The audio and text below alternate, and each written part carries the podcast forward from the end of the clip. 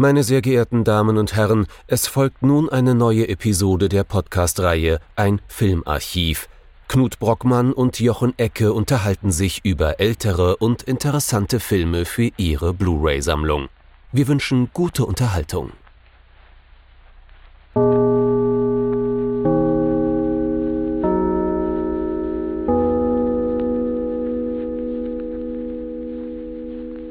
Hallo Knut. Hallo Jochen und hallo liebe Zuhörerinnen und Zuhörer zu einer durchaus verschnupften neuen Folge unseres Filmarchivs. Wir entschuldigen uns im Vorgang ein wenig darüber, dass wir beide dann doch äh, die schreckliche Männergrippe empfangen haben, was bedeutet, dass wir beide wahrscheinlich nicht so ganz so tolle klingen wie sonst und vielleicht auch die ein oder andere Hustpause eingelegt werden muss. Falls nicht, umso besser, denn eigentlich reden wir über einen grandiosen Film, den wir der, der jedwedes Leiden vergessen macht. Ja, und neues Leiden erschafft in uns. Es ist auch ein Film über Leiden. Jetzt, wo, jetzt, wo wir drüber reden, definitiv, ja. Ja, worum handelt es sich denn? Es soll gehen um, tja, jetzt, jetzt kommen wir gleich in die erste Krise. Die erste Deutungskrise, ist das jetzt Stalker oder Stalker? Äh, sagen wir doch einfach mal Stalker, weil es die Figuren im Film selber so aussprechen, oder? Äh, und der ist natürlich von äh, Andrei, Andrei Tarkovsky aus dem Jahr 1979 ist quasi sozusagen schon bald am Ende seiner sowjetischen Schaffenskrisenzeit, wie auch immer man das nennen möchte. Er würde es wahrscheinlich eher Krise nennen.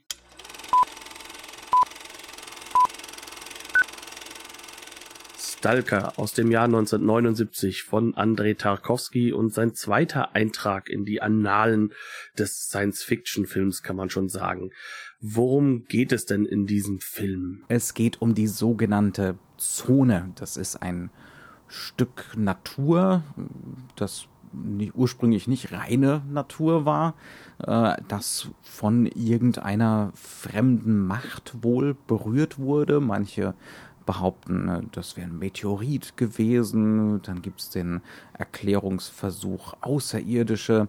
Jedenfalls ist es ein Stück Natur, es ist ein Bereich, der vom Rest der Welt ganz klar abgetrennt ist und wo völlig andere Naturgesetze zu herrschen scheinen, ähm, dass man auch nicht einfach so betreten kann, diese Zone, diesen Bereich, weil er fest abgeriegelt ist, militärisch abgeriegelt ist. Und äh, es gibt allerdings so eine kleine Handvoll von Leuten, die nennen sich selbst Stalker oder werden Stalker genannt, die sich da immer wieder reinschmuggeln, weil sie einen ungeheuren Drang verspüren, ne, in die Zone zu kommen und teilweise nehmen die auch Leute dorthin mit. Und so eine Reise, so eine Reisegruppe in die Zone begleiten wir über den Film. Das ist ein Wissenschaftler, der Professor und ein Autor und eben unser Stalker, die sich in die Zone begeben auf der Suche nach, auf dem Weg, weniger die Suche, auf dem Weg zum sogenannten Raum. Der Raum, der, wenn man betritt, ähm, einem verheißt, dass die eigenen Wünsche in Erfüllung gehen. In einer seltsamen, mystischen, transzendenten Begegnung mit etwas Höherem, mit Gott, wie auch immer man das nennen mag. Ja, und äh, ja, dann sind wir eben mit dieser Gruppe da durch die Zone unterwegs. Ja, also ähm, das klingt natürlich nicht unbedingt so sehr nach Science Fiction, außer der mhm. Meteorit, mhm. sondern klingt ja durchaus, würde ich sagen, metaphysisch, transzendental. Mhm. Ja. Glaub, Glaubenskonstrukt, mhm. so das sind so die Worte, die einem so einfallen. Und ähm, wenn man dann noch dazu so ein bisschen mitbekommt, dass dieser Raum ja nicht nur den Wunsch, den du jetzt gerade aussprichst, also es ist kein Genie, sondern dass, mhm. dass der Raum deinen innersten Wunsch sozusagen wirklich den man gar nicht lässt. wissen kann. Ne? Also der könnte durchaus auch negative Konsequenzen haben. Dann sehen wir schon, dass wir es hier mit einem Werk zu tun haben, das grundsätzlich nicht unbedingt als Genrefilm verstanden werden will, mhm. ähm, sondern ganz profunde Fragestellungen zumindestens aufwirft und sich mit Dingen beschäftigt, die eigentlich weit weg sind von dem, was so das klassische narrative Kino häufig zu bieten hat. Ähm, das ist auch durchaus passend, denn Tarkovsky ist auch ein Regisseur, der sich weit weg von dem bewegt, was man sozusagen aus heutiger Sicht klassisches narratives Kino bezeichnen würde, sondern er ist ein Regisseur, der einen sehr, sehr eigenen Stil hat. Lass uns aber mal ganz kurz damit anfangen, ähm, woher kommt eigentlich Tarkovsky? Mhm. Was ist sozusagen das Kino, aus dem er kommt? Und was verfilmt er hier eigentlich? Das sind ja sozusagen so drei Fragestellungen, die man sich stellen muss. Ähm, das eine ist, ähm, Tarkovsky selbst kommt aus dem sowjetischen Film. Und sowjetisches Kino, das ist definitiv ein Kino, das sich ganz anders entwickelt und auch ganz anders, ähm, sag ich mal, ideengeschichtlich weiterentwickelt ganz hat. Ganz anders selbst verstanden hat und eine ganz andere Vorstellung von Erfolg und von Publikum hatte. Ne? Genau, als wir das sozusagen jetzt hier im Westen haben mit Hollywood. Ähm, das ist also sozusagen ein Kino, das ist nicht deswegen anders, weil es hermetisch abgeriegelt wäre, sondern mhm. das einfach eine komplett andere Ideengeschichte verfolgt. Ähm, dass das nicht ganz für sich nur steht, das sieht man daran, es gibt sehr viele Bezüge zwischen dem japanischen Film und dem sowjetischen Film.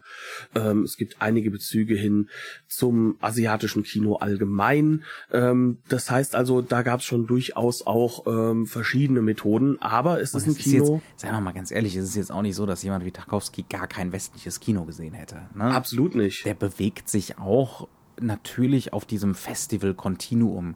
Und äh, der hätte auch gar nicht operieren dürfen, auch auf, dieser, auf diesem Scale, nicht, wie er es getan hat und mit den Budgets ähm, und mit den technischen Gegebenheiten, die er so hatte, wenn äh, mit jemandem wie ihm für die Sowjetunion nicht auch sowas wie kulturelles Prestige rübergekommen wäre ne? und Festivalerfolge und mhm. solche Geschichten. Ne? Also der, der, bewegt sich auf dieser internationalen autoristischen Ebene. Ne? Der läuft da schon zum gewissen Grad so mit. Ja, klar, aber von der grundlegenden Ideengeschichte her, mhm. auch wie die Handwerker um ihn herum ausgebildet werden, befinden wir uns auf einem anderen Terrain. Also ähm, das ist für mich ganz wichtig, dass wir das erstmal am Anfang festhalten. Wir mhm. hatten es schon ein paar Mal, gerade beim tschechoslowakischen Kino, wo auch diese, äh, sag ich mal, äh, diese Mariage hin zum Westlichen, dadurch, dass das halt ja, die Tschechoslowakei einfach auch nicht so weit weg war vom, mhm.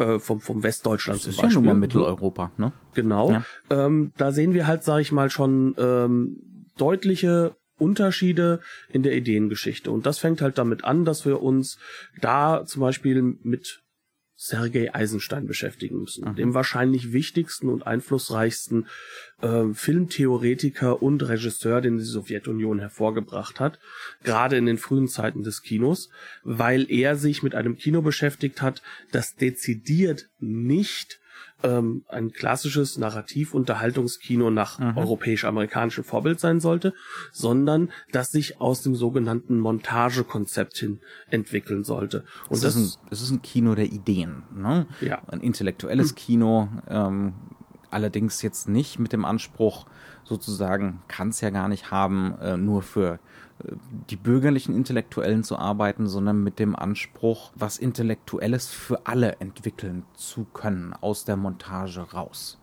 Ja, und Montage bedeutet in diesem Hinsicht auch, äh, dass hier zwei verschiedene Dinge aneinander gesetzt werden oder gegenübergesetzt werden.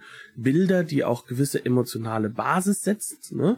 Und dass daraus dann, sage ich mal, ein Effekt entstehen soll, der äh, im Kern das Publikum auch emotional berühren soll und der aber auch gleichzeitig einen revolutionären Gedanken mittragen soll. Mhm. Also tief eingeschrieben in das Ganze ist ähm, so ein Hegelsches Dialektikverständnis und ähm, die Montage selbst, und das ist jetzt sehr, sehr reduziert, was wir jetzt hier betrachten natürlich, ist dann ein Kino, das äh, sich ganz bewusst immer wieder davon löst, dass alles so eine Kontinuität haben muss, sondern das ist ein Kino, das wirklich Gegensätzliches zusammenbringt und dadurch etwas entwickelt, eine mhm. Idee. Ja. Und das ist etwas, was schon in den 20er, 10er Jahren sich ausbereit, mhm. ausgearbeitet hatte. Ja, und das dann auch daraus so eine gewisse Ambition entwickelt. Ne? Also ich glaube, wir haben es schon öfter mal erwähnt, so diese Idee, ähm, man könnte zum Beispiel auch das kommunistische Manifest verfilmen aber ohne, dass man da so einen Sprecher drüber laufen lässt, der alles erklärt oder so, sondern mit Bildern, wirklich nur mit Bildern. Ähm, und damit dieselben Ergebnisse wie der Text auf der Seite erzielen, vielleicht sogar noch einen größeren ne, einen größeren Impact irgendwie davon äh, mhm. dadurch erzielen. Also ähm, wie gesagt, es ist eine ganz andere, grundlegend andere Herangehensweise, wo es natürlich auch immer um Propagandawert, um didaktischen Wert geht, ne, ohne das Publikum da, dabei zu unterschätzen. Ne? Also, Definitiv. Also, ja? ja? also es geht dabei auch immer um die Eigenleistung des Publikums, das, was ein Zuschauer damit so ranträgt. Jetzt klingt, jetzt klingt Montage natürlich so ein bisschen wie, ich nehme ein Bild und dann montiere ich da das zweite Bild drin. Das klingt nach Schnitt. Ne? Ja, aber Schnitt ist Schnitt, Montage ist Montage. Das sind mhm. zwei sehr unterschiedliche Punkte. Vielleicht kann man das am besten damit auch ähm, verständlich machen, dass Montage ja das Zusammenfügen, mhm. und zwar von Ideen, nicht unbedingt von Bildern alleine, ja. sondern von Ideen meint. Das heißt also, montieren ist etwas anderes als etwas schneiden und dann miteinander irgendwie nur verkleben. Ja. Und das ist zentral wichtig, weil Montage nicht unbedingt bedeutet, dass es im Schnitt passieren musste, sondern es bedeutete im Endeffekt, dass Ideen gegeneinander gehalten mhm. werden mussten und das konnte auch durchaus im gleichen Bild geschehen. Genau, das kann auch eine innere Montage sein, das kann Montage durch reine Zeitlichkeit sein, ne? es vergeht Zeit, das Bild verändert sich, das kann Montage tatsächlich auch durch Mise en scène, durch Kamerabewegungen und so sein. Das müssen nicht immer grundsätzlich so entgegengestellte Begrifflichkeiten sein. Oft ist es so, wir haben es auch schon oft so benutzt, so ein bisschen als Shorthand, ne? mhm. ähm, aber äh, das ist nicht zwangsläufig immer der Fall. Man darf da nicht ganz so äh, man darf da nicht ganz so extrem sein ne, in den Begrifflichkeiten. Ja, und hier wird es dann jetzt wichtig, ähm, denn das ist da, wo Tarkovsky, sag ich mal, ins Spiel mhm. kommt und wo, sag ich mal, seine strategische Art und Weise Filme machen so reinkommt. Denn Tarkovsky ist dafür bekannt, dass er nur sehr schwerlich äh, seinen Weg vom einen Bild ins andere findet. Hm. Das heißt also, er schneidet recht wenig. Das ähm, ist sogar untertrieben. Das, das wäre jetzt sogar der, das wäre der übliche Zeitpunkt, wo man sagen müsste, äh, na, Stalker besteht, ist irgendwie 163 Minuten lang und besteht aus 100 irgendwas Einstellungen. Ich weiß es nicht auswendig. Irgendwas in den 140ern ist bin, auch egal. Ich bin sehr schlecht vorbereitet, aber das bedeutet, ähm, dass wir halt Einstellungen haben, die hier zwei, drei Minuten stehen. Ne? Also hier wird nicht geschnitten.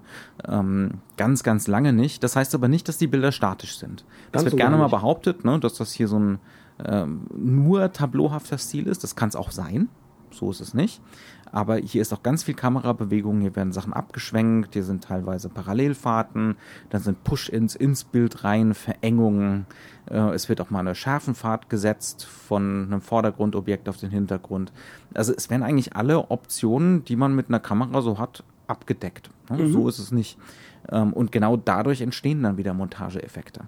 Ganz klar. Aber bevor wir da so stark in die Tiefe gehen, ist es, glaube ich, noch wichtig, dass wir auch noch wissen, dass Tarkovsky selbst ähm, sag ich mal, ein Filmemacher mit einem sehr, sehr großen, sag ich mal, selbst didaktischen Interesse war, der mhm. auch ähm, sehr stark in seiner eigenen Theorie gearbeitet hat. Und das ist eine Theorie der Zeit des Kinos. Mhm. Und der dementsprechend halt einfach nicht einen Film so dahin dreht, um einen gewissen Effekt oder eine Geschichte, gewisse Geschichte zu erzählen, sondern der, der die Optionen des Kinos, die er wählt, sehr bewusst wählt und das halt natürlich auch zu einer Form von man kann schon sagen, Selbstmarketing verwendet, mhm. denn er muss sich gegen den großen Eisenstein ja irgendwo erwehren. Und er muss sich auch durchsetzen gegen die ganzen anderen Autoren, die da so in der Weltgeschichte unterwegs sind zur selben Zeit. Ne? Wir reden hier von der Hochzeit, naja gut, da geht es schon so ein bisschen zu Ende, Ende der 70er, aber das ist definitiv eine Persönlichkeit, die eben, wie gesagt, mitläuft. Ne? Nicht nur mitläuft, sondern äh, auf gleicher Höhe ist mit den ganzen anderen westlichen Auteurs zum Beispiel. Teilweise ihnen auch voraus ist, mhm. weil er noch viel mehr durchdenkt, was er macht und das auch offenlegt. Das heißt also, Tarkovsky setzt sich hin. Das dürfte jetzt manchen nicht gefallen, aber ich, ich verkürze das jetzt mal so ein bisschen. Ein Künstler wie Tarkovsky setzt sich hin und sagt, wie kann ich für mich ein Alleinstellungsmerkmal schaffen? Ne? Also welcher Aspekt äh, des Filmmediums ist bisher noch nicht ausgereizt. Mhm. Und er kommt auf die Idee, es ist die Dauer. Ja.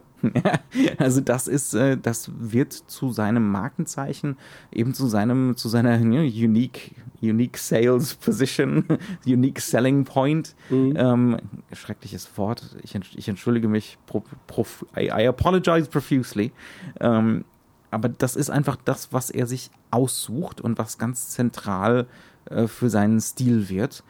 Das Spürbarmachen von Zeit, was auf, eine, auf diese Art und Weise eben nur im Filmmedium möglich ist. Weil, na gut, es gibt noch andere Zeitmedien, ne?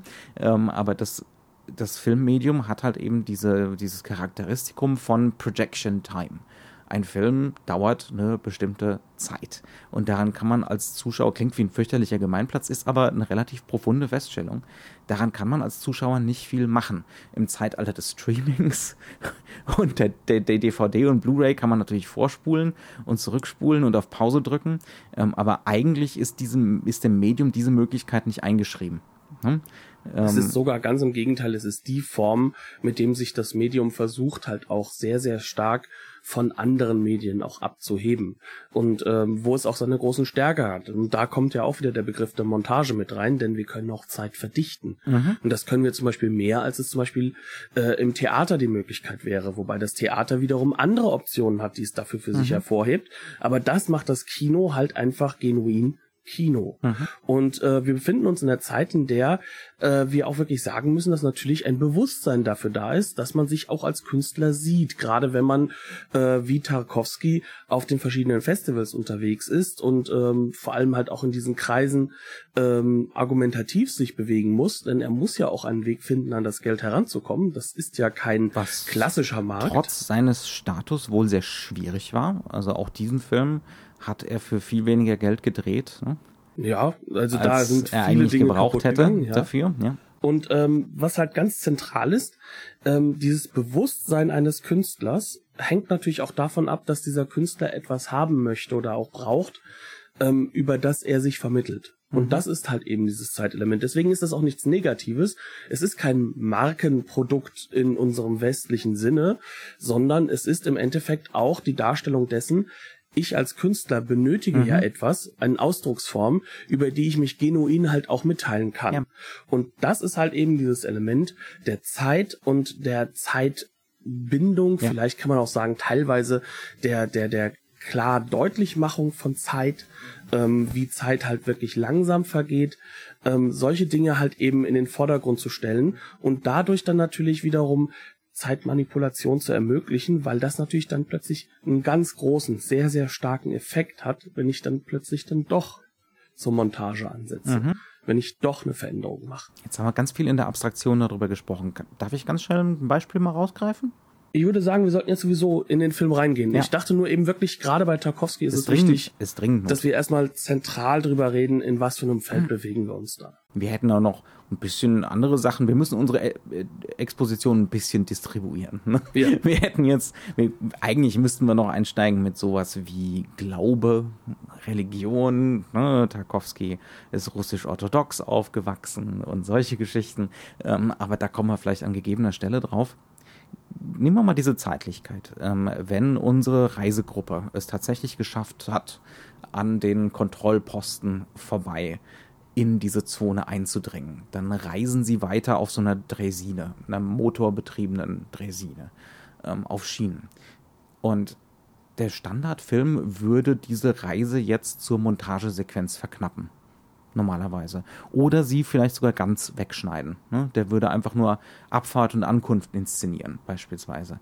Tarkovsky macht was gänzlich anderes. Der inszeniert drei, vier, fünf Minuten Fahrt.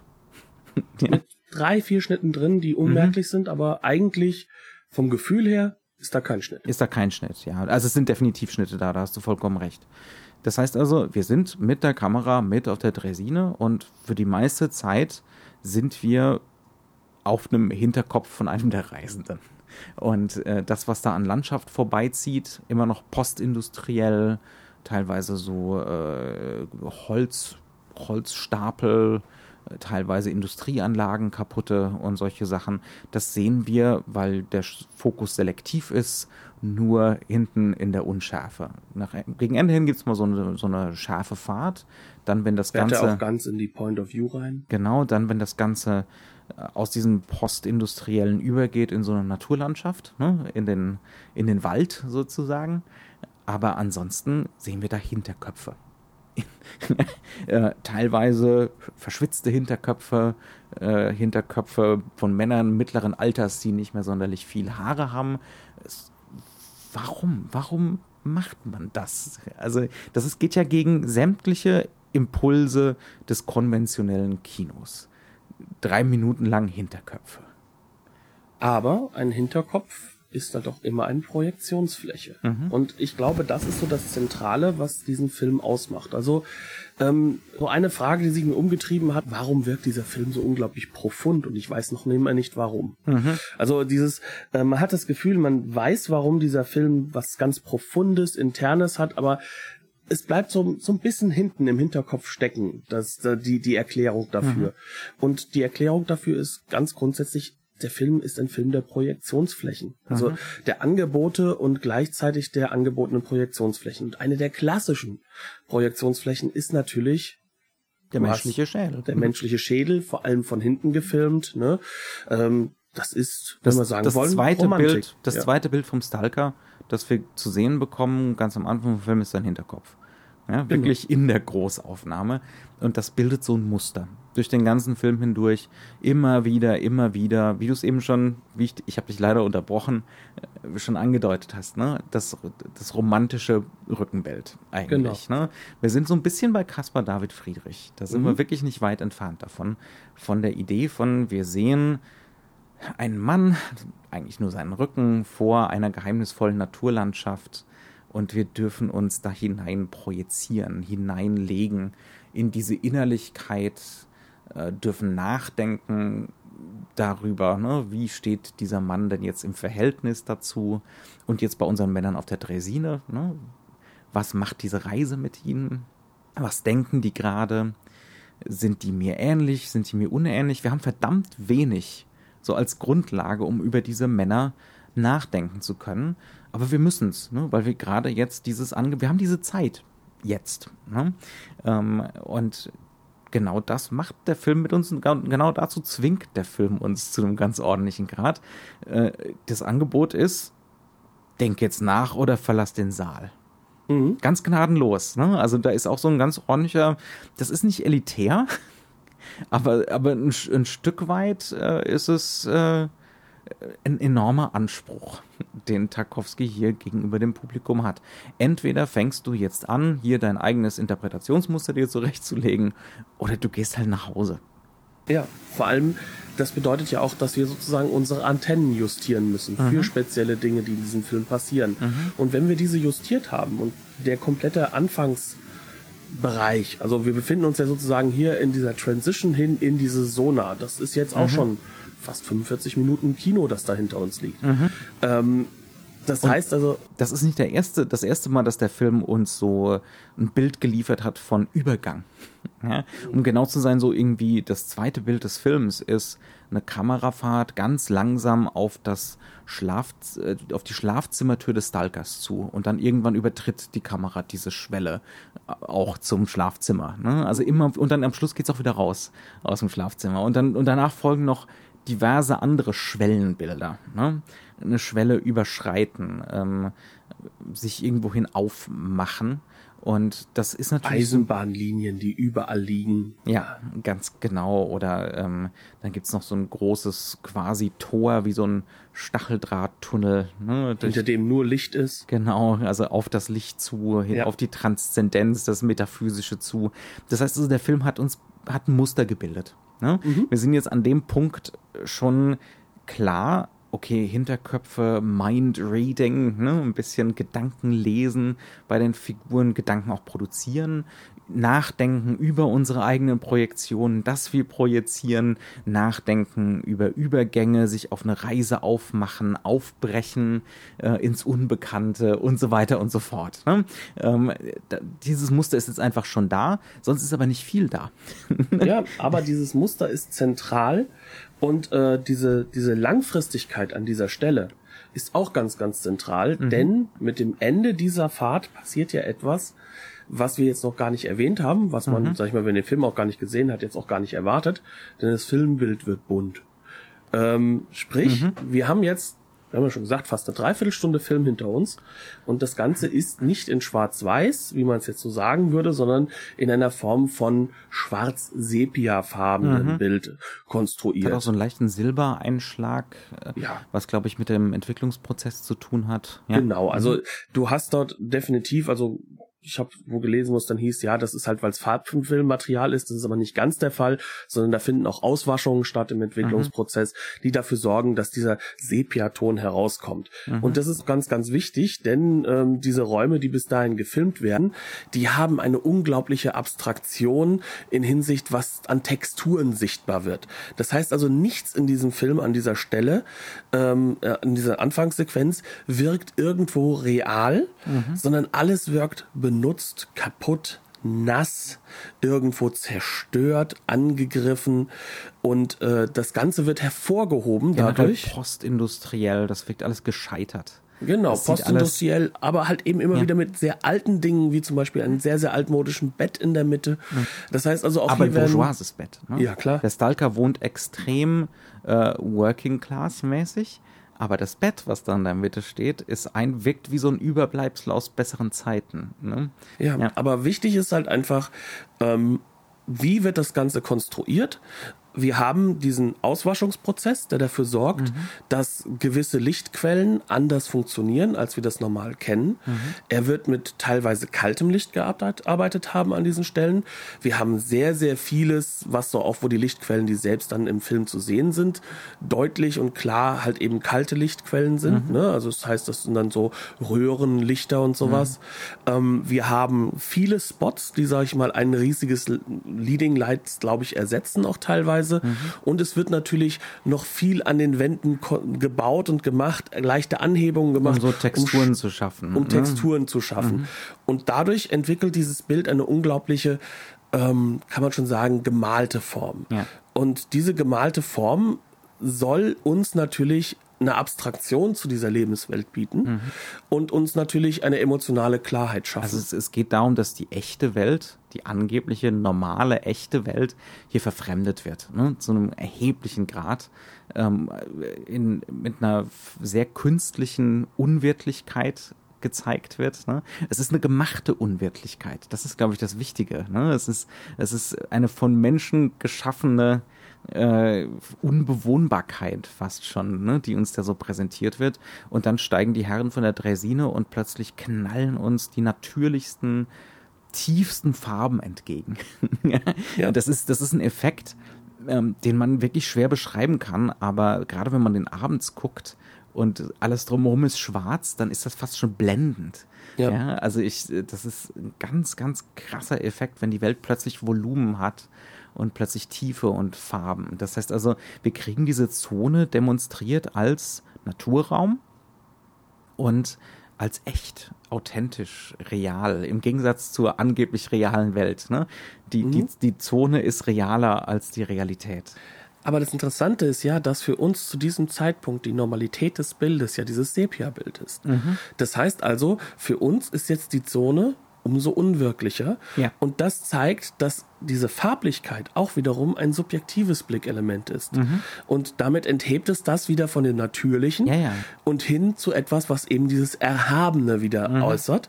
Das heißt also, schon durch diesen kleinen Kniff aber das Erhabene ist künstlich. Ne? Genau. Der Film stellt immer wieder aus, das ist auch wieder diese, also im Westen, ich kenne mich, wie gesagt, mit äh, russischer Kultur und Kunstgeschichte nicht so gut aus, aber im Westen würde man jetzt von romantischer Ironie sprechen. Ne?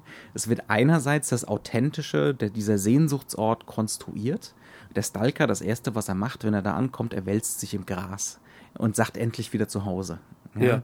Ähm, das ist die echte Welt und das da draußen, wo man, woher man kommt, ähm, das ist so die, die schreckliche Gegenwelt, ne, die gescheiterte Welt eigentlich. Und man wälzt sich dann im Gras äh, und, und fühlt sich endlich wieder echt. Ähm, aber gleichzeitig weist der Film aus, nee, das ist künstlich. Das ist jetzt vom Film erschaffen, vom Filmbild. Und das entsteht durch eben solche Konstra Kontraste. Und das ist, ne, was man im Westen, wie gesagt, äh, romantische Ironie nennen würde. Also die äh, einerseits die Sehnsucht nach diesem echten, authentischen, natürlichen darzustellen und gleichzeitig die Unmöglichkeit, die Konstruiertheit auch des Echten, des Natürlichen, des Authentischen auszustellen. Ne? Ja. Ähm, und das macht der Film eben auch. Ne? Er will einerseits so ein mystisches Erlebnis schaffen, aber er konterkariert es auch so ein bisschen. Er stellt die Künstlichkeit dieses, dieses Mystizismus so ein bisschen aus. Ne? Ähm, und das führt dann dazu, dass es verdammt schwierig wird, diesen Film zu fassen zu bekommen. ja? ähm, weil er eben immer wieder die Unmöglichkeit, seine eigene Unmöglichkeit auch so ein bisschen darstellt. Das bedeutet aber auch, dass wir jetzt an so einer Stelle sind, wo wir sagen können, dass dieser Film nicht ein Statement-Film ist, mhm. sondern das ist ein Film, der uns glasklar äh, voranschickt. Hier, du bist jetzt, sag ich mal, in in, in der Kontrolle dessen, was die Interpretation des Ganzen ist. Mhm. Und ähm, das ist nicht beliebig. Ja. Also es ist jetzt nicht so, dass man sagen könnte, wie bei vielen anderen Filmen, die, sag ich mal, dann äh, extrem interpretiert werden, wo man dann da sitzt und heißt, du überinterpretierst das ja, mhm. ne? Ja. Das will doch der Regisseur gar nicht. Mhm. Ähm, sondern was der Film hier anbietet, ist Fragestellungen, mhm. keine mhm. Antworten. Und deswegen stellt er ja eigentlich auch aus der Inhaltsebene eine ganz, ganz kreativ interessante Gruppe zusammen aus fast archetypischen Figuren, die aber trotzdem individualisiert werden in mhm. ihrem Denken, in ihrem Handeln, ja. ähm, die aber für uns trotzdem dann dieses Projektionselement immer wieder haben. Und zwar mhm. nicht nur durch den Hinterkopf, sondern später ganz, ganz deutlich auch in Diskussionen. Denn ähm, wenn du da eben dieses Tableauhafte erwähnt hattest, ne, das Tableauhafte ist ja da, aber es ist nicht da in der Form des Filmbildes, wie es teilweise verstanden wird, sondern das Tableauhafte ist diese Aneinanderreihung, diese Art und Weise, wie erzählt wird, mhm. weil es ist ein Film der Reise. Mhm. Und natürlich hat dieser Film der Reise verschiedene Stops und damit verschiedene Tableaus, in denen er, sag ich mal, seine Fragestellungen iteriert, neu aufbaut, mhm. die Figuren wieder zueinander neu konstruiert. Die Muster wiederholt, erweitert. Ja. Und extrem verändert. Mhm. Und das ist das, was man ja sagen kann, wo dann dieser Aspekt mit reinkommt, den wir quasi bisher auch kaum besprochen hatten, mhm. ähm, nämlich, dass das Ganze durchaus kein Ideenfilm, sondern ein Emotionsfilm ist. Mhm. Obwohl das Ganze so intellektuell daherkommt, mhm. es ist auch vielleicht nichts, was man selbst empfindet, aber es ist etwas, mit dem man sich beschäftigt, was emotional ist. Mhm. Und das macht ihn dann doch recht spannend und hebt ihn übrigens auch ab. Denn auch das haben wir noch gar nicht erwähnt. Das Ganze ist ja eine Literaturverfilmung mhm. von einem Roman, der diesen Stalker, Stalker auch mit drin hat, der aber durchaus. Picknick am Weges, Wegesrand von den Stugatsky-Brüdern, die genau. auch zum Beispiel die Vorlage für Es ist schwer, ein Gott zu sein geliefert haben. Genau. Also, die, das ist, äh, die gehören zu, mit so Leuten wie Stanislav Lem zum Beispiel definitiv zu den aller, allerbesten Science-Fiction-Genre-Autoren des Ostblocks, wahrscheinlich auch einfach generell. Ne? Sagen wir ja. mal einfach Punkt. Ähm, der Film ist relativ frei adaptiert davon, aber es ist doch mehr übrig geblieben, als gerne mal so behauptet wird. Ist ja auch von Ihnen selbst adaptiert. Mhm. Also ja. Sie haben ja zusammen mit Tarkovsky am Drehbuch geschrieben. Ja. Aber natürlich ist dieses dezidierte Element, was es eben abhebt, ist, dass wir diese drei Figuren dort haben. Mhm. Also eigentlich dreht sich der Roman deutlich mehr um diese Stalker als Leute, die dann halt auch Dinge aus dieser Zona mitbringen. Genau, ja, das und, ist ein ganz großer äh, Unterschied. Und, und hier geht es um diese Reise in diesen einen Raum und um diese drei fast archetypischen Figuren, mhm. ähm, die aber trotzdem immer wieder zueinander in Kontrast gesetzt werden als Individuen, als mhm. ähm, nicht nur als Ideen, sondern als Individuen. Und da kommen wir an den Punkt, wo dann dieses Montagehafte wieder mit reinkommt, ohne dass jetzt im Endeffekt geschnitten werden muss. Mhm. Denn wir haben immer wieder diese neue Reaktion auf etwas, was da ist. Das heißt also, wir haben sozusagen diese drei Figuren konfrontiert mit dem Raum. Eines der zentralen Bildelemente, die wir haben, ist, dass diese drei Figuren im Zentrum des Bildes, der mhm. Film ist in 4 zu 3 gedreht, auch etwas, was sehr wichtig ist, mhm. ähm, im Zentrum dieses Bildes drapiert werden, fast schon stoisch, gucken meistens in unterschiedliche Ecken hinein. Mhm. Sie bewegen sich nicht. Auch das ist etwas, was die Zeit fühlbar Oder machen ganz, soll. Ganz wenig. Oder ja. ganz wenig, genau. Und sehr, sehr kontrolliert. Der ganze Film ist kein Film des realistischen Schauspiels, mhm. sondern es ist ein Film des Schauspiels, das sehr, sehr klar auf etwas hindeuten soll, wo alles, äh, alle Bewegung, sag ich mal, auch wiederum ein Interpretationsangebot ist. Und dadurch, dass diese Figuren immer von, von dieser Sona umgeben sind, das heißt also von diesem, von diesem meist farbigen, manchmal halt auch äh, wieder sehr, sehr dunklen, wir bewegen uns irgendwann auch noch durch einen wahnsinnig genial gefilmten Tunnel. Es ist teilweise so kontrastreich ähm, dann gefilmt, gerade in den dunkleren Szenen, dass es fast schon schwarz-weiß wieder wirkt. Genau, ähm, ja. aber sie sind immer von diesem umgeben und sie reagieren unterschiedlich und sie haben unterschiedliche Ideen und sie haben unterschiedliches Handeln. Mhm. Es gibt immer diesen Wissenschaftler, der im Endeffekt dafür sorgt, dass das Ganze in seiner Nichtregelhaftigkeit, sag ich mal, nicht existieren darf, der das auch nicht versteht, dass es nicht nach den Regeln, die er kennt, mhm. funktioniert. Das ist ganz wichtig. Ne? Wir haben noch gar mhm. nicht über Regeln gesprochen, aber ähm, ja, ganz genau. Also das sind jetzt drei Figuren, zumindest mal zwei von denen, also der Autor und der Wissenschaftler, die bringen jetzt ihre Erwartungen der Regelhaftigkeit hier mit rein. Aber diese Zone steht ganz fundamental eigentlich für das Regellose, ne? für die Kontingenz, für was Chaotisches, für was Unvorhersehbares. Ähm, eigentlich so für das Leben selbst ne? in ja. seiner äh, ne? also, also diese, dieser Naturzustand im Sinne von äh, dass nicht allem lässt sich äh, dieser Gestaltungswille des Menschen aufdrücken. Ne? Genau. Und äh, das, das Zentrale ist halt einfach, dass wir immer wieder diese Figuren zu dieser Zone, aber auch die Figuren gegenseitig zu ihren Sichtweisen mhm. miteinander in Kritik, in Streit kommen. Ja. Und das Ganze wird mit dem Bild gar nicht groß in Verbindung gebracht, ja. sondern das sind halt diese Figuren in der mhm. Mitte. Das ist diese zentralen Aspekte. Aber das drumherum. Der Zone erzeugt, ist das egal, was ja, sie da reden. Das, ja. das erzeugt einen komplett neuen und für sich eigenstehenden Kontext. Mhm innere Montage. Mhm. Sprich, das, was halt, sage ich mal, immer wieder auch gesagt wird oder was halt auch ähm, Tarkovsky so ein bisschen am, am sowjetischen Kino sehr stark sogar kritisiert hat, war ja, dass er Montagekino halt auch als dieses Schnitt, Schnitt, Schnitt-Kino nicht verstanden hat. Mhm. Aber ideengeschichtlich mhm. befinden wir uns genau in dem gleichen ja, Feld. Ja, das, das geht dann weiter bei solchen Sachen wie am Anfang das Schlafzimmer des Stalkers, noch in der realen Welt.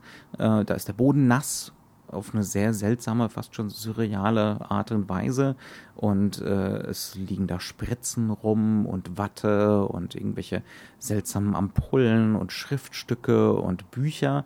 Und dann, wenn wir in der Zone sind, immer wieder, wenn uns begegnet immer wieder dieser nasse Boden.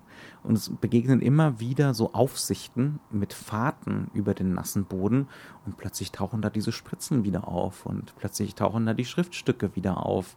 Ähm, und plötzlich wird das wieder Sepiafarben, mhm. weil es nämlich im Kontext steht mit ihm und seinem sich vielleicht zurück zurückentsinnen ja. an seine Welt. Ja, ja. Mit dem also, Stalker. Also, und da darf man dann ne, nach Herzenslust gerne spekulieren, was das jetzt. Aber das sind Angebote, ne? Das ist nicht so, dass der Film uns da äh, irgendwie vorgibt, wie man das jetzt zu lesen hat, sondern es, es entsteht ein Druck. Ne? Es entsteht ein enormer Druck auf uns als Zuschauer, drüber nachzudenken. Ist das jetzt bedeutet das jetzt, diese Zone ist doch eine psychologische Landschaft? Ne? Ähm, oder liest die Landschaft sozusagen die Gedanken der Figuren? Oder sollte man das wirklich rein deskriptiv lesen als, als Autorenkommentar, ne? Äh, Tarkovsky, der jetzt äh, uns darauf hinweist, dass man gerade thematische Verbindungen herstellen sollte und damit auch ne, ein Aufbau von dieser Autorenpersönlichkeit, äh, was natürlich auch ganz zentral im Autorenkino ist, das immer wieder Hinweisen auf den Autor. Ähm, ja, also wir, wir haben uns von, von, von vornherein darauf geeinigt, wir wollen hier keine Interpretation eigentlich abgeben. Ne? So keine fertige, weil keine, ich glaube, genau. das ist nicht möglich und das ist, glaube ich, auch zutiefst persönlich. Ja. Und genau das ist es, worauf Tarkovsky auch anlegt. Denn ähm, natürlich hat das dieses religiöse Element, natürlich ja. ist diese Religion auch etwas Zentrales mhm. oder überhaupt das Transzendentale, Transzendentale ist, mhm. ist zentral für diesen ja. Film. Aber und, und die Sehnsucht danach. Ne? Ja, ja, klar. Ja. Aber der Film löst sich ganz, ganz fest von dem Gedanken, dass er eine Interpretationsmaschinerie äh, für mhm. sich vorgibt und wir müssen das Ganze nur auflösen und dann schreiben wir das Ganze runter und ja. irgendwann sagt der Tarkovsky, gut, du hast das Rätsel gelöst. Mhm. Das ist hier definitiv nicht der Fall. Und ähm, das Wichtige ist, dass der Film halt auch gar nicht erst versucht, so eine narrative Dichte aufzubauen, sondern genau da versucht er so lose wie möglich sich zu mhm. gestalten. Das heißt aber, er bietet uns umso mehr Möglichkeiten einer lyrischen Dichte. Mhm. Also hin zu diesen Elementen, dass wir in dem Jetzt, in dem wir uns befinden, zum Beispiel auch wirklich ein Gedicht vorgetragen bekommen, dass wir vielleicht einfach auch gar nichts vorgetragen bekommen, sondern mit der Musik, die eine ganz zentrale emotionale Rolle in dem Film spielt. Und Toneffekte. Äh, mit den Toneffekten, die ganz pointiert gesetzt werden, dass wir damit allein gelassen werden mhm. und uns dazu selbst positionieren müssen. Ja. Weil es ist ein emotionales Bild, was uns geboten wird. Mhm. Und wir müssen uns dazu positionieren, wie wir dazu stehen. Mhm. Das ist zentral einer der Strategien, die dieser Film uns anbietet. Mhm. Wir haben, jetzt, wir haben es trotzdem schon ein bisschen angedeutet und da kann man ja vielleicht mal so ein bisschen äh, interpretieren. Was ist diese Zone? Ja, also wie wird diese Zone inszeniert? Wir haben für diejenigen, die den Film noch nicht gesehen haben, ein bisschen Exposition müssen wir schon auch liefern. Der Stalker behauptet immer wieder, man kann keinen geraden Weg in dieser Zone gehen. Das Zimmer, dieser Raum, in dem man angeblich ne, Gott begegnet, ist nicht weit weg, aber es gibt keinen geraden Weg dorthin.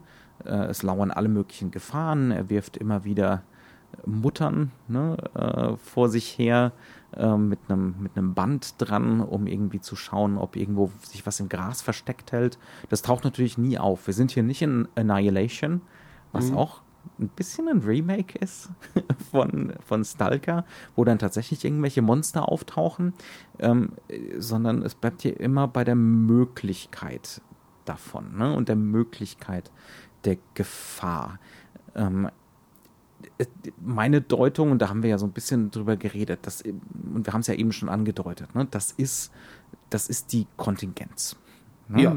Also das ist äh, die Unwägbarkeit des Lebens. Das ist, äh, dass man eben nicht alles kontrollieren kann, dass man nicht alles vorhersehen kann ähm, und dass Regelsysteme immer menschliche Regelsysteme sind und äh, manchmal versagt die Regelhaftigkeit und manchmal versagt die Kontrolle des Menschen über seine Umwelt. Ne?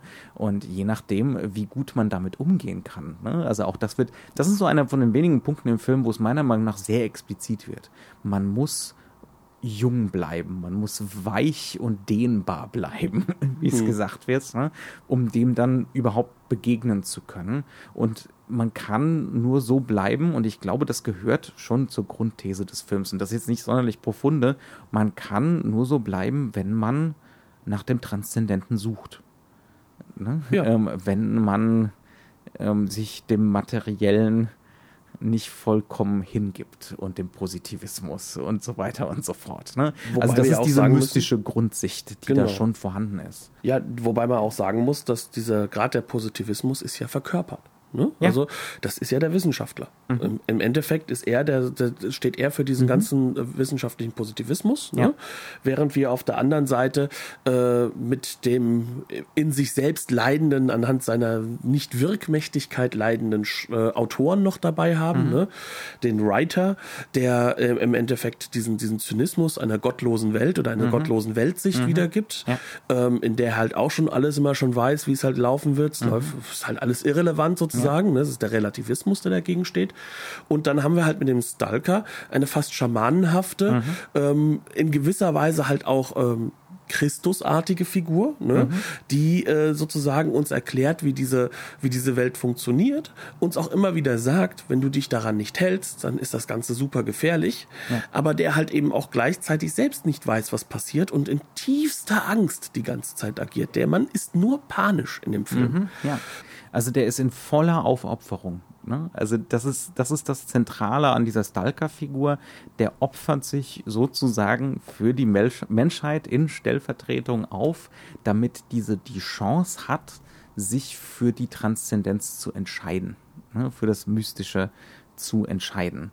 Ähm, und das Schlimme ist dann natürlich, wie es dann später rauskommt, wir sind wie immer der Podcast, der Spoiler, dass die wenigsten am Schluss, wenn sie dann da angekommen sind, den Raum überhaupt betreten.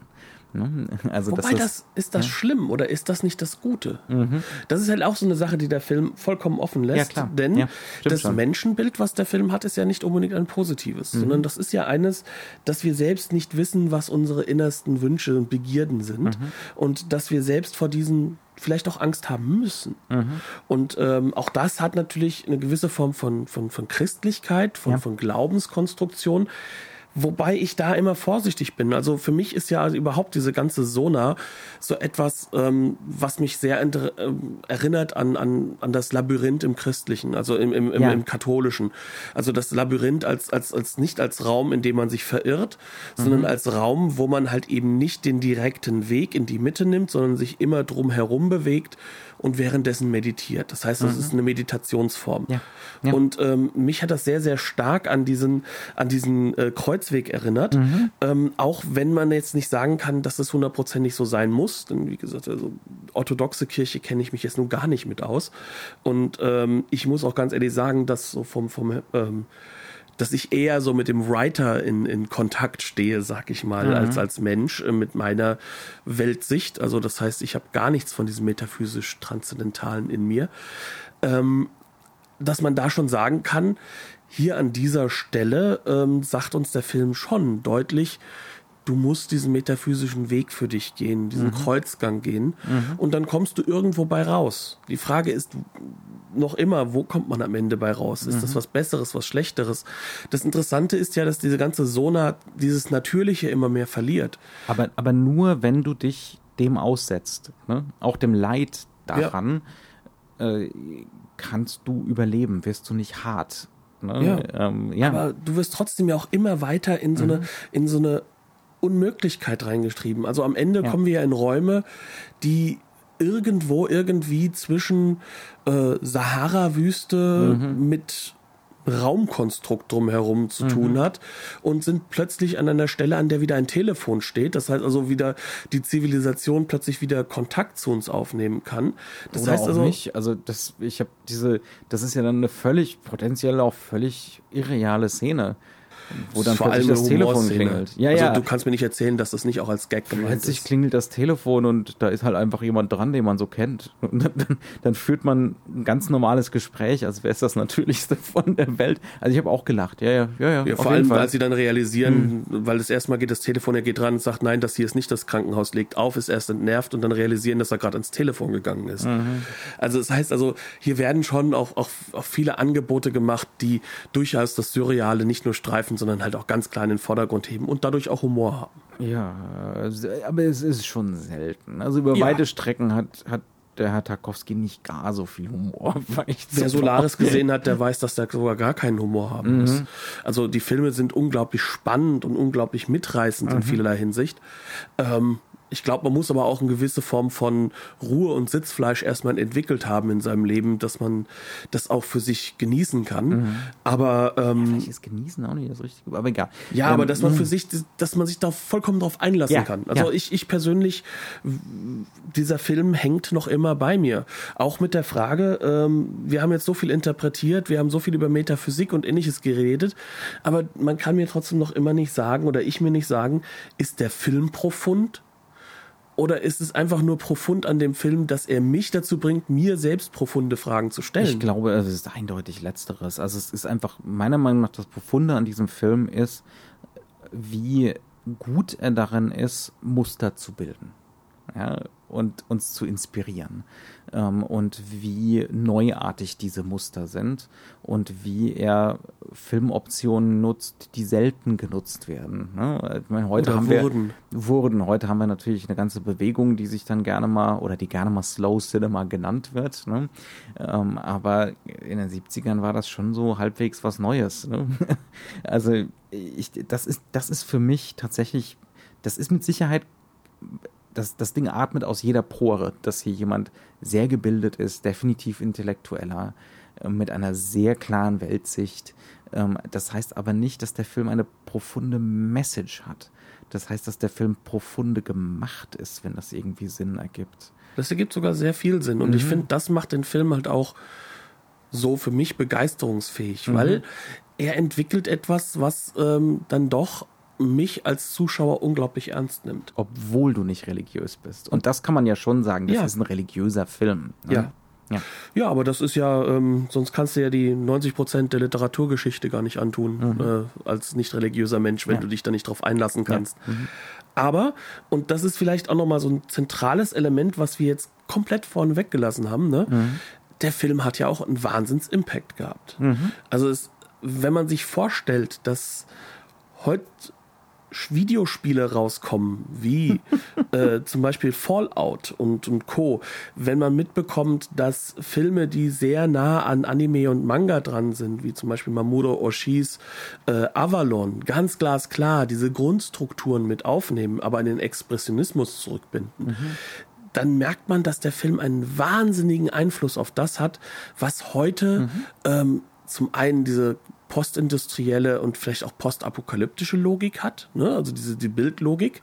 Der Film legt auch nahe, und das, das macht er mehr als einmal, durch so ein bisschen Elemente, die wir heute als Tesla-Punk bezeichnen ja. würden. Das heißt also, wir haben es immer wieder mit großen Spulen zu tun, mit Strom. Ich höre gerade die intellektuelle Filmkritik jaulen, dass ja. du Tarkovsky damit in Verbindung bringst. Der Punkt ist ja nicht, dass ich, Tarkovsky, dass ich nicht Tarkovsky damit in Verbindung bringe, sondern äh, Tarkovsky hat einen ungewollten Impact darauf und ich befürchte, dass diejenigen, die äh, diese Videospiele wie Fallout und ähnliches gestalten, gar nicht wissen, woher eigentlich diese mhm, grundlegende was die Ästhetik herkommt. Ist, was die Ideengeschichte ist. Und die beginnt hier in einem Werk voller Metaphysik. Und das mhm. Interessante ist, auf einer ähm, weitaus narrativeren Ebene funktionieren ja auch diese Videospiele so. Wir kommen da ja auch bei Fallout und Co. aus einem Vault und sind sozusagen auch Chosen Ones, die sozusagen die mhm. Welt wieder mit Impact verändern. Wir haben ja auch bei ähm, den ganzen entsprechenden Filmen wie Avalon äh, wiederum ganz, ganz andere Adaption von was ist Realität oder was ist unser Realitätsdenken. Und das sind alles Aspekte, die dieser Film vordenkt. Mhm die auch die Literatur, auf der er basiert, vordenkt. Das dürfen wir dabei ganz und gar nicht vergessen. Ja, ja. Die aber, sage ich mal, fast in Vergessenheit geraten mhm. ist. Ja. Also der Film selbst nicht, aber der Bezug hin zu diesem popkulturellen Phänomen ist vergessen geraten. Selbst und die russischen Shooter, Stalker, also man kann sich gar nicht vorstellen, es gibt Shooter namens Stalker, die hm. in, äh, die in der Sona äh, auf Bezug natürlich zu Tschernobyl existieren. Mhm aber die sich bewusst dorthin beziehen, ja. aber natürlich einen Wahnsinn machen. Es sind da wird geschossen. Das ist der, der, das ist der reine Wahnsinn, überhaupt den Bezug herstellen zu wollen. Ästhetisch aber er, ist da, ist er, er lässt sich nicht leugnen. Das genau. Ganz ähnlich, vielleicht ein bisschen cleverer Jeff Vandermeer, die Area X Bücher und dann eben die Verfilmung Annihilation ähm, von anderthalb Jahren mittlerweile. Ähm, Vandermeer die Metro-Romane. Vandermeer nimmt sich dieses Szenario und nimmt eigentlich daraus nur den Naturgedanken, ne? diesen, diesen Kontrast Natur und Stadt, Natur und, und äh, geformtes, menschlich geformtes. Also Natur und Kultur kannst du fast ja, schon sagen, und, fast schon soziologisch. Und, ne? und pfeffert da halt nochmal eine ordentliche Prise Lovecraft ja. mit rein. Ne? Ja. Ähm, minus den Rassismus, glücklicherweise. Also das sind, das ist enorm wirkmächtig, auch in der Popkultur ähm, auch wenn es manchen Leuten nicht gefallen mag. ja, und ähm, dann steht dahinter eigentlich ein Werk in der Basis, mhm. bei dem man schon dann sagen kann, hier ist ein metaphysischer Inhalt, sind metaphysische Inhalte, Ideengeschichten, die äh, in einer gewissen Form durch innere Montage mhm. sehr, sehr stark mit einem dialektischen Gestus inszeniert werden. Und ja. dieser dialektische Gestus, der ist natürlich derjenige, der die Musterkonstruktion bei uns mhm. hochfährt. Ja. Ne? Und das ist etwas, was einem dann ja schon ein bisschen nahe bleibt, dass man sagt, da ist eine Linie. Mhm. Ja. Und das ist, finde ich, fast so spannend wie der Film selbst, das sich einfach mal gewahr zu machen. Ja, auf jeden Fall. Wir sind durch. Ich befürchte es. Wir sind durch. Wir haben die Criterion Blu-ray geschaut, äh, die vor einiger Zeit auch in Großbritannien erschienen ist. Es gibt allerdings auch von Trigon, glaube ich, eine sehr schöne deutsche Blu-ray, äh, die natürlich genauso empfehlenswert ist, insbesondere für diejenigen, ich nehme mir ja mal schwer an, dass da auch eine deutsche Tonspur drauf ist. Wer Tonspur das, mhm. und mit Sicherheit wenigstens Untertitel, ne? Ja, mh. Wer das bevorzugt, ist mit Sicherheit äh, mindestens genauso empfehlenswert. Ähm, und bei uns geht es nächste Woche weiter. In der Zwischenzeit könnt ihr uns gerne Feedback liefern äh, oder uns tadeln dafür, wie wir dieses große intellektuelle Meisterwerk äh, in Zusammenhang mit First-Person-Shootern nannten konnten, nennen konnten. Daran sind aber die Shooter schuld, nicht wir. ja, äh, we're blaming, we're blaming the other guys. Ähm, ganz genau. Und äh, ihr wisst, wie ihr das tun könnt auf den üblichen öffentlichen Kanälen, in den sozialen Medien. Ähm, wir würden uns auch gerne mal wieder zum Beispiel über eine Bewertung auf iTunes freuen. Ähm, natürlich nur über positive. Äh, nein. Äh, und dann bleibt uns nur zu sagen. Herzlichen Dank fürs Zuhören. Bleibt gesund und auf Wiederhören. Bis zum nächsten Mal.